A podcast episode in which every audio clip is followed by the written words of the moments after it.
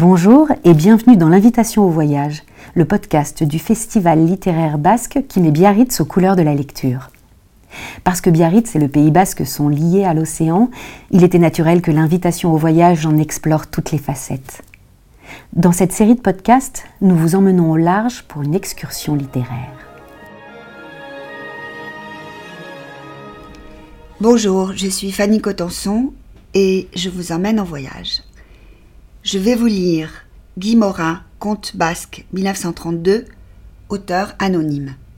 Ce soir-là, à la veillée, on se sentait un peu triste de ne pas avoir Maïta sur sa chaise basse, active à son tricot. Il faisait doux, l'été commençait à se faire sentir, et la famille Touzenia s'était réunie devant la porte pour respirer la brise, sentant bon le varech. Neptune dormait au pied de sa petite maîtresse, Angelina. Il se montrait encore plus caressant depuis le départ de Maïta, et ses bons yeux expressifs semblaient dire Tu partiras pas? Dis, père, raconte-nous une histoire de la mer. J'aime tant les entendre. J'étais accoudé un jour sur le parapet du port de Saint-Jean-de-Luz et je fumais ma pipe tranquillement quand je vis venir à moi une grande femme maigre, aux cheveux très noirs ébouriffés au vent, aux yeux superbes à reflets d'or, voilée de longs cils noirs. Je la regardais avancer, me demandant ce qu'elle pouvait bien me vouloir. Elle tirait par la main un beau garçon de treize ans, tout son portrait. En s'approchant, l'enfant enleva son béret et la femme me dit d'une voix inquiète Excusez-moi, monsieur, de vous déranger, mais j'ai ouï dire que vous partiez dans deux jours pour les grandes pêcheries. Or, mon mari travaille dans les sardineries, il gagne honnêtement sa vie il y a sept petits à la maison, et ça coûte cher à nourrir. Alors, mon aîné, que voici, il voudrait travailler pour m'aider. Il aime la mer, le métier lui plaît.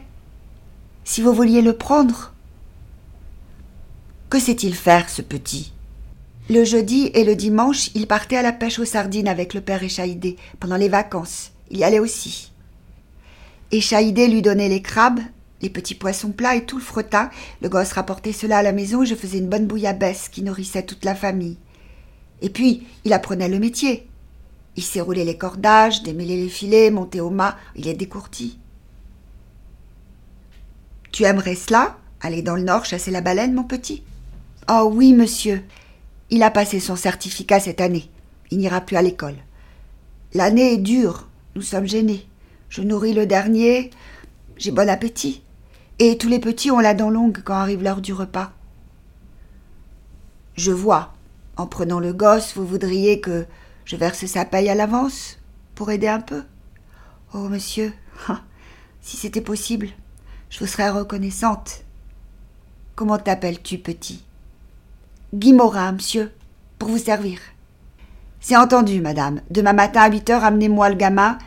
Je veux le faire euh, manœuvrer un peu avant le départ, l'habituer au bateau. Je vous donnerai sa solde du même coup. Elle me remercia et partit avec son mioche. J'allai trouver les camarades, nous fîmes une collecte, j'en mis du mien, et le lendemain j'avais réuni dans une enveloppe 300 francs pour Madame Morin. Le jour du départ, après la bénédiction de la mère, nous partîmes sur la belle étoile avec mon jeune mousse. Le mois de juillet se passa sans incident, la mer était calme, le temps clément, mais la baleine se faisait rare, et nous n'avions pu en capturer qu'une seule et bien mesquine, ma foi. La plus petite que j'ai jamais osé prendre, je crois.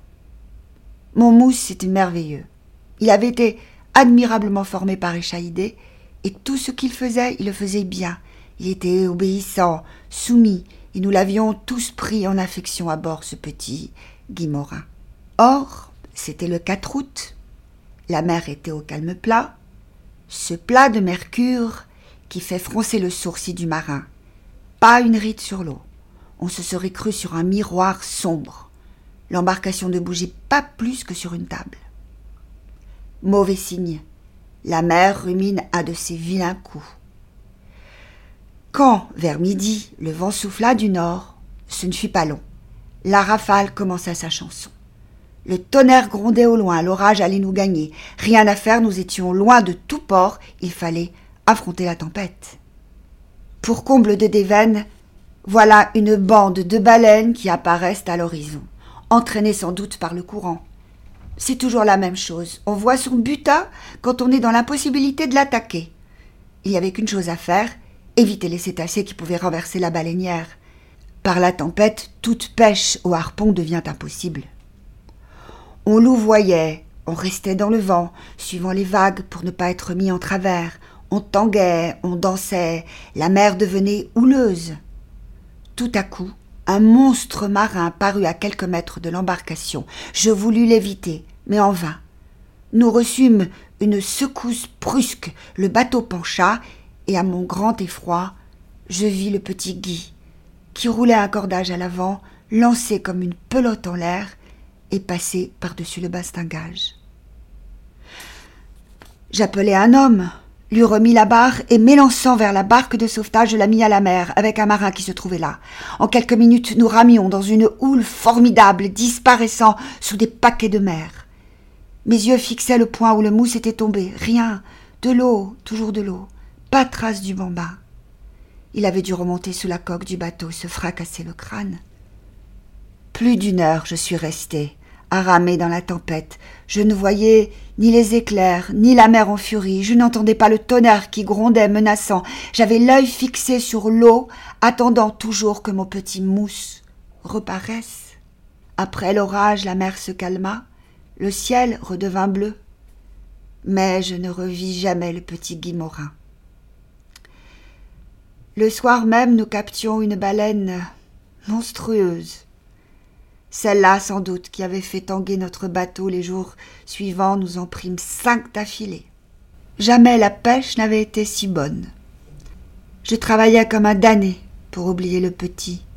Pas moyen. Son joli visage mat aux grands yeux noirs me regardait toujours dans la mer, sur la peau huileuse des baleines.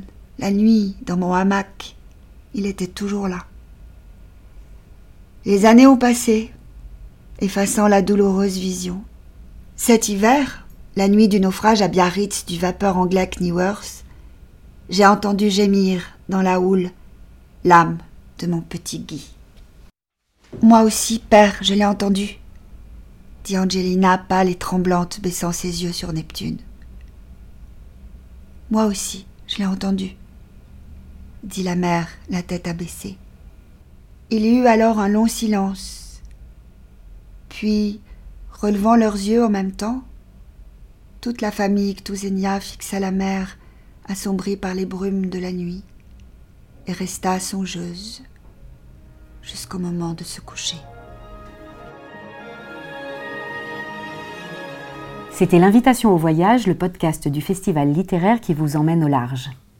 Retrouvez notre programmation complète sur notre site l'invitationauvoyage.fr. À bientôt pour de nouvelles excursions littéraires.